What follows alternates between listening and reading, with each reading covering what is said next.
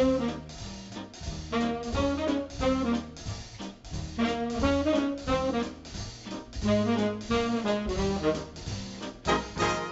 Hola, ¿qué tal? Bienvenidos al podcast de asesoría para pacientes con enfermedades hepáticas. Yo soy el doctor Norberto Chávez, gastroenterólogo y hepatólogo, y les doy la bienvenida a este podcast en el cual daremos respuesta a las dudas que tienen sobre las enfermedades hepáticas y particularmente la cirrosis hepática. Para esto tendremos cuatro secciones. La primera de ellas es historias del consultorio, en la cual trataremos de tomar los ejemplos de los pacientes que veo en el día a día en el consultorio y en el hospital para tratar de aprender algo y poder compartirlo con ustedes.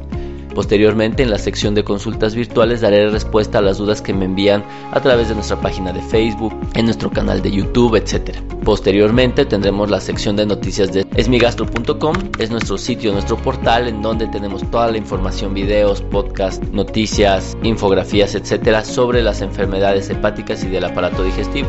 Entonces tratamos de seleccionar información que es útil para ustedes, que es dirigida a los médicos, pero que la tratamos de adaptar a un lenguaje comprensible y que sea información útil para ustedes. Pues esta nota vamos a comentar el día de hoy. Y finalmente en la sección de mito o realidad hablaremos acerca de las cosas que creemos que pueden ser buenas o malas para el hígado y tratar de ver si hay alguna evidencia que las apoye o que las retracte. Así que sin más, les doy la bienvenida al podcast de asesoría para pacientes con enfermedades hepáticas. Bien, en la sección de historias del consultorio hablaré acerca de un caso de una paciente con cirrosis hepática que acudió porque varios días previos había empezado a presentar evacuaciones negras. Esta paciente aparentemente no, no le dio la magnitud al síntoma que presentaba y bueno, acudió varios días cuando ya esta situación se había detenido. Pero obviamente traía varios síntomas como malestar general, como dificultad para respirar, palpitaciones, etc. Y esto se debía a que había bajado demasiado su hemoglobina, es decir, traía una anemia significativa.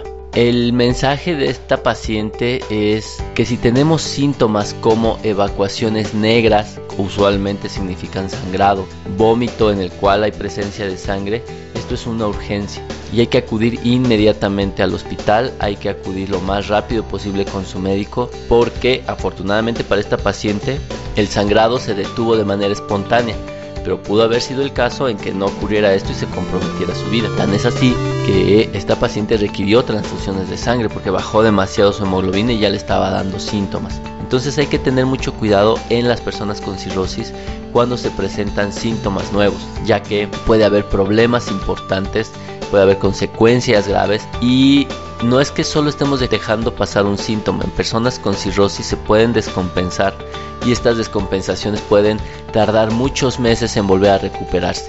Entonces, lo más importante que me enseñó esta paciente o que nos enseña esta paciente es que si tenemos síntomas y particularmente síntomas graves como datos de encefalopatía, la presencia de agua en el abdomen o empezamos a tener evacuaciones negras o vómito con sangre, debemos de acudir inmediatamente a urgencias no debemos dejar pasar este síntoma ya que puede ser bastante peligroso.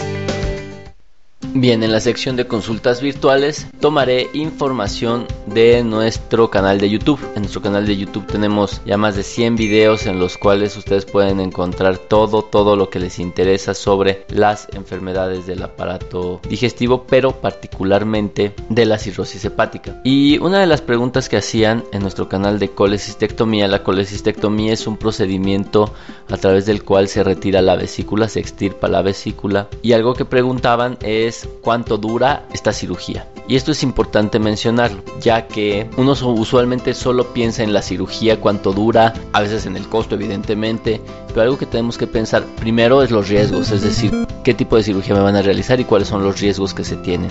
Y lo segundo es cuál es el tiempo de recuperación promedio, ya que de esto se pueden derivar las decisiones que tomamos. Usualmente una cirugía de vesícula se puede realizar de dos maneras, por vía laparoscópica, es decir, a través de la realización de tres incisiones en el abdomen se introducen unos tubos por ahí que permiten pasar aparatos con los cuales se puede realizar la disección y el retiro de la vesícula. Y la otra es un modo clásico en el cual se hace una incisión un poco más amplia en la parte superior derecha del abdomen y a través de ahí se introducen los dedos y los aparatos con los cuales se puede retirar la vesícula. Aquí lo importante primero es saber con qué está más familiarizado nuestro médico, es decir, si nuestro médico experto, está familiarizado en la colecistectomía quirúrgica convencional, pues a veces es mejor a que intente realizar un procedimiento con el cual no está familiarizado, es decir, que quisiera realizar una colecistectomía laparoscópica.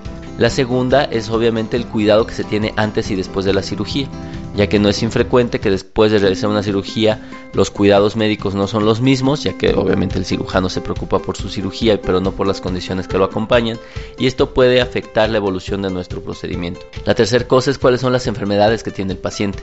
Si un paciente ya padece hipertensión, diabetes descompensada, tiene problemas cardíacos, hepáticos, pues obviamente requiere muchos más cuidados y requiere una cirugía que sea menos invasiva. Por lo tanto, si bien una cirugía de la vesícula biliar puede durar alrededor de una hora, esto no es todo. Hay que evaluar las condiciones que se tienen que tomar en cuenta antes, durante y después de una cirugía. Todo esto con la finalidad de lograr un mejor resultado, evitar sorpresas y evidentemente restituir la salud de los pacientes. Así que si ustedes se van a someter a un procedimiento para retirar la vesícula biliar, es decir, una colecistectomía, no solo tomen en consideración el tiempo que dura la cirugía, también consideren todas las condiciones asociadas que pueden influir de manera muy importante en la evolución de este procedimiento. Bien, en la sección de noticias de esmigastro.com, sitio que los invito a revisar de manera constante para que no se pierdan nada de la información que generamos día con día sobre las enfermedades hepáticas y las enfermedades digestivas. Y si no quieren que esto ocurra, lo más sencillo es que descarguen nuestra aplicación gratuita, entran a la tienda de Google, escriben Esmigastro y pueden descargar la app que les ayudará a encontrar toda la información sin que se pierdan absolutamente nada. Pues bien, una de las funciones de este portal es obtener información que originalmente está dirigida hacia los médicos, es decir, son los artículos científicos que leemos los médicos, pero tratar de interpretarlos a un lenguaje que los pacientes puedan manejar bien y que les deje información útil. Entonces, bueno, lo que tratamos es de acercarlos a la información más reciente que hay sobre las enfermedades que padecen. Y en esta ocasión vamos a hablar de una noticia que se publicó recientemente sobre la eficacia que tienen los tratamientos nuevos para la hepatitis C en la vida real. Y aquí muchos se preguntarán, pues que no todos los estudios que se hacen para evaluar la eficacia y la utilidad de los medicamentos no se evalúan en la vida real? La respuesta es que sí, obviamente se utilizan seres humanos, se realizan estudios clínicos antes de poder sacar al mercado un medicamento. Pero algo que se sabe es que cuando un paciente participa en un estudio clínico tiene un cuidado diferente al que ocurre en la vida real. Es decir, son pacientes que están mucho más cuidados, que son pacientes más seleccionados, probablemente menos graves, que son mucho más apegados a sus tratamientos y entonces esto puede ocasionar que haya una sobreestimación del efecto, es decir, estamos tratando al mejor paciente del mundo. Y en la vida real, pues a los pacientes se les olvidan sus pastillas, tienen efectos adversos, pueden estar más graves, etc. Entonces, casi siempre después de que se lanza un medicamento, siempre se espera el resultado en lo que llamamos vida real, es decir, fuera de un estudio clínico. Y en esta información que les comento ahorita y que está publicada en nuestro sitio, se habla de cerca de casi 20.000 pacientes que fueron tratados con los medicamentos Sofosbuvir, Ledipasvir. Y se observó algo muy importante. Esto es que cuando un paciente es tratado de manera común y corriente por cualquier médico en calle, en la vida real, se ve que les va igual de bien que aquellos pacientes que participaron en el estudio clínico, es decir, que tuvieron un cuidado mucho mayor. Esto es muy importante ya que estos medicamentos son bastante costosos y pues uno espera que el resultado sea similar al que se publica, ¿no? Porque obviamente esperamos que, que esta inversión que estamos haciendo en nuestra salud tenga los mismos resultados que hemos leído en las distintas informaciones científicas alrededor del mundo. Y bueno, todo parece indicar que sí, que efectivamente la hepatitis C se trata de la misma manera en el consultorio común y corriente como en los grandes centros que realizan el desarrollo de estos medicamentos, ya que esto no pasaba así, por ejemplo, con los tratamientos previos, con interferón pegilado y ribabilina, que era el tratamiento estándar para el manejo de la hepatitis C. Los estudios clínicos decían que la eficacia era como del 40%, es decir, se curaban 4 de cada 10 pacientes. Pero en la vida real, cuando hacían estos mismos estudios de vida real, cuando eran fuera de los estudios clínicos, solo era uno o dos pacientes de cada 10 los que se lograban curar con estos tratamientos. Así que estas nuevas herramientas de tratamiento para la hepatitis C se ven bastante atractivas, se están comportando de manera muy similar a lo que se observa en los estudios clínicos. Así que bueno, podemos estar más tranquilos, más seguros de que si vamos a ser tratados con estos medicamentos es muy probable que tengamos el mismo desenlace, es decir, un buen desenlace, la curación del virus de hepatitis C en una proporción similar a la que se reportó por primera vez en los estudios que les dieron origen. Bien, en la sección de mito realidad hablaremos acerca de si las personas con cirrosis hepática pueden tomar algún tipo de alcohol.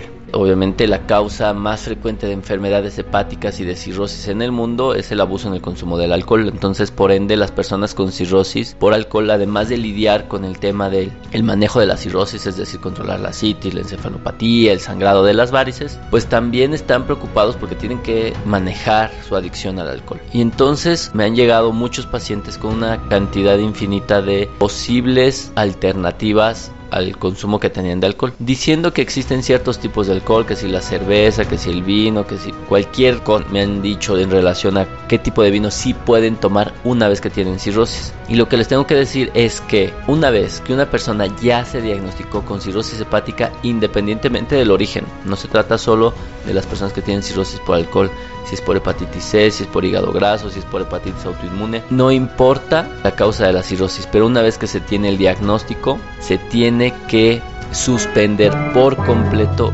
absolutamente todo el consumo de cualquier tipo de alcohol. Y esto se debe a que la presión que tiene el hígado, que obviamente por la fibrosis, por la cirrosis, hace que se revienten las varices, que se forme agua en el abdomen, se incrementa cuando consumimos alcohol. El alcohol lo que hace es que la presión dentro de nuestro hígado, de nuestras venas que llevan la sangre al hígado, aumenta de manera significativa. Y lo peligroso es que pueden descompensarlos, es decir, pueden presentar un sangrado varicial por beber, pueden presentar asitis.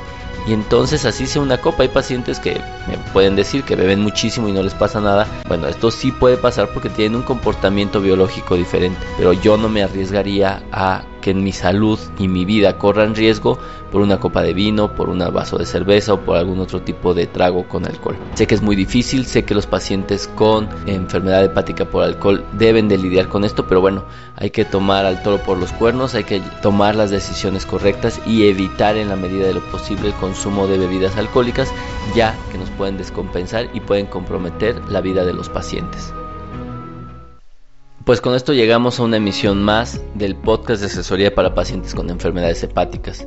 Les agradezco que lo hayan escuchado, les agradezco que los descarguen. Los invito a que no se pierdan ningún episodio. A veces en Facebook ahí se pierden un poquito las informaciones, hay tanta gente ya publicando cosas. Y lo más sencillo es que si tienen un dispositivo de la marca Apple, entren al icono que dice podcast, escriban asesoría para pacientes con enfermedades hepáticas y se pueden suscribir a nuestro podcast. Y así lo van a recibir automáticamente cada semana que publicamos un capítulo. También los invito a que revisen nuestras redes sociales, YouTube, Facebook y nos envíen sus dudas y comentarios.